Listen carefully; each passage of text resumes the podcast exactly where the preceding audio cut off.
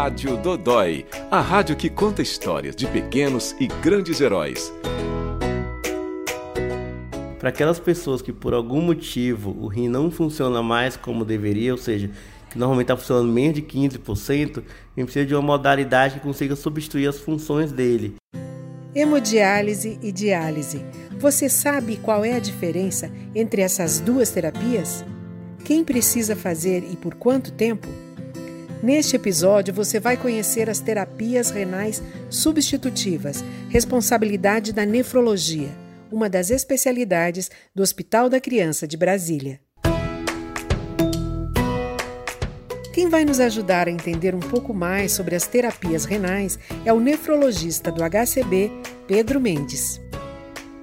Doutor Pedro, as crianças e adolescentes que fazem terapias renais no HCB já sabem a diferença entre hemodiálise e diálise. Vamos começar explicando para quem está nos ouvindo?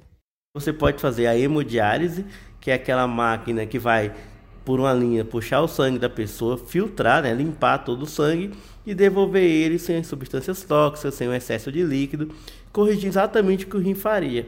E a diálise, que na verdade é a diálise peritoneal, é uma modalidade que é muito usada na pediatria, até mais do que a hemo, e que a pessoa faz em casa. Então é uma máquina que ele infunde soro na barriguinha da criança e depois puxa esse soro. E esse soro que fica lá parado na barriga, ele vai limpando também o sangue, porque ele fica em contato com os vasos sanguíneos.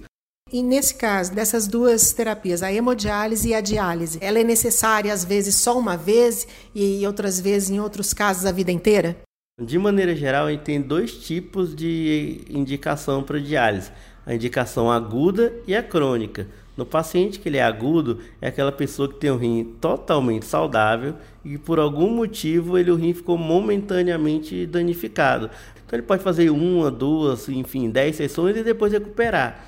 Já no caso do renal crônico, é aquela criança ou aquela pessoa que tem alguma doença crônica que foi danificando o rim ao longo do tempo. Então, o rim deixa de funcionar de caráter permanente. Então, de fato, nesses casos, quem começa a fazer tem pouquíssima probabilidade de sair. Então, ele faria para a vida toda. E em que casos são necessários transplantes, doutor? De maneira geral, a gente tem uma ideia equivocada que acha que o transplante é para aquele caso terminal, onde não acontece nada. Isso é muito comum em outros órgãos, como fígado e coração. No rim, o transplante é mais um tipo de terapia renal substitutiva. E nossa função como nefrologista, assim que a gente recebe todo paciente renal crônico para diálise, a gente de imediato já encaminha ele para um centro transplantador, porque na hora que ele começa a fazer a terapia, ele já tem indicação de ser submetido a transplante. Crianças que passam por essas terapias, diálise e hemodiálise, elas podem ter uma vida normal? renal crônico, ele vai ter que ter um certo cuidado com ingestão de líquidos, algumas coisas como é, frutas que têm muito potássio, não pode ingerir tanto, evitar comer tanta proteína por causa do fósforo, mas no geral pode frequentar a escola, ter seu ciclo social, fazer as coisas que qualquer criança ou qualquer pessoa faria, só com alguns cuidados extras.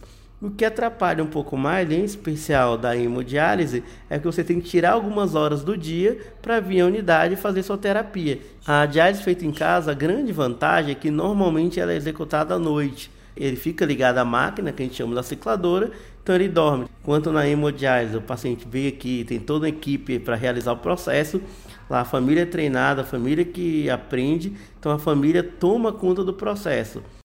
Doutor Pedro, e quais são as recomendações para as famílias além dessas que o senhor citou agora? A recomendação, de maneira geral, são hábitos de vida saudáveis, são recomendações muito comuns para outras doenças. Para aqueles que têm alguma história familiar de hemodiálise, mais quando são doenças hereditárias, fazer o exame o mais precoce possível, já tentar um acompanhamento cedo. Para criança que já desenvolveu diabetes tipo 1, cuidar, porque diabetes é uma das principais causas. Então, para criança fazer o controle desde cedo muito rigoroso, cuidar da glicemia de maneira adequada. Para aqueles que têm alguma alteração na via urinária, que já nasce alguma formação, seguir o acompanhamento médico, não faltar as consultas. E sempre que possível, todo mundo que vai ao médico, fazer um examezinho simples que chama creatinina, que é o exame que ele permite calcular quantos por cento seu rim funciona e com isso cuidar de forma precoce. Veja a entrevista completa do Dr. Pedro Mendes no site do Hospital da Criança de Brasília. www.hcb.org.br.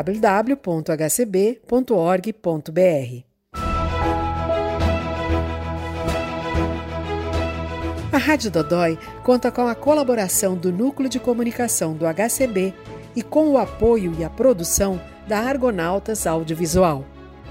Eu sou Carmencita Corso e te encontro no próximo episódio.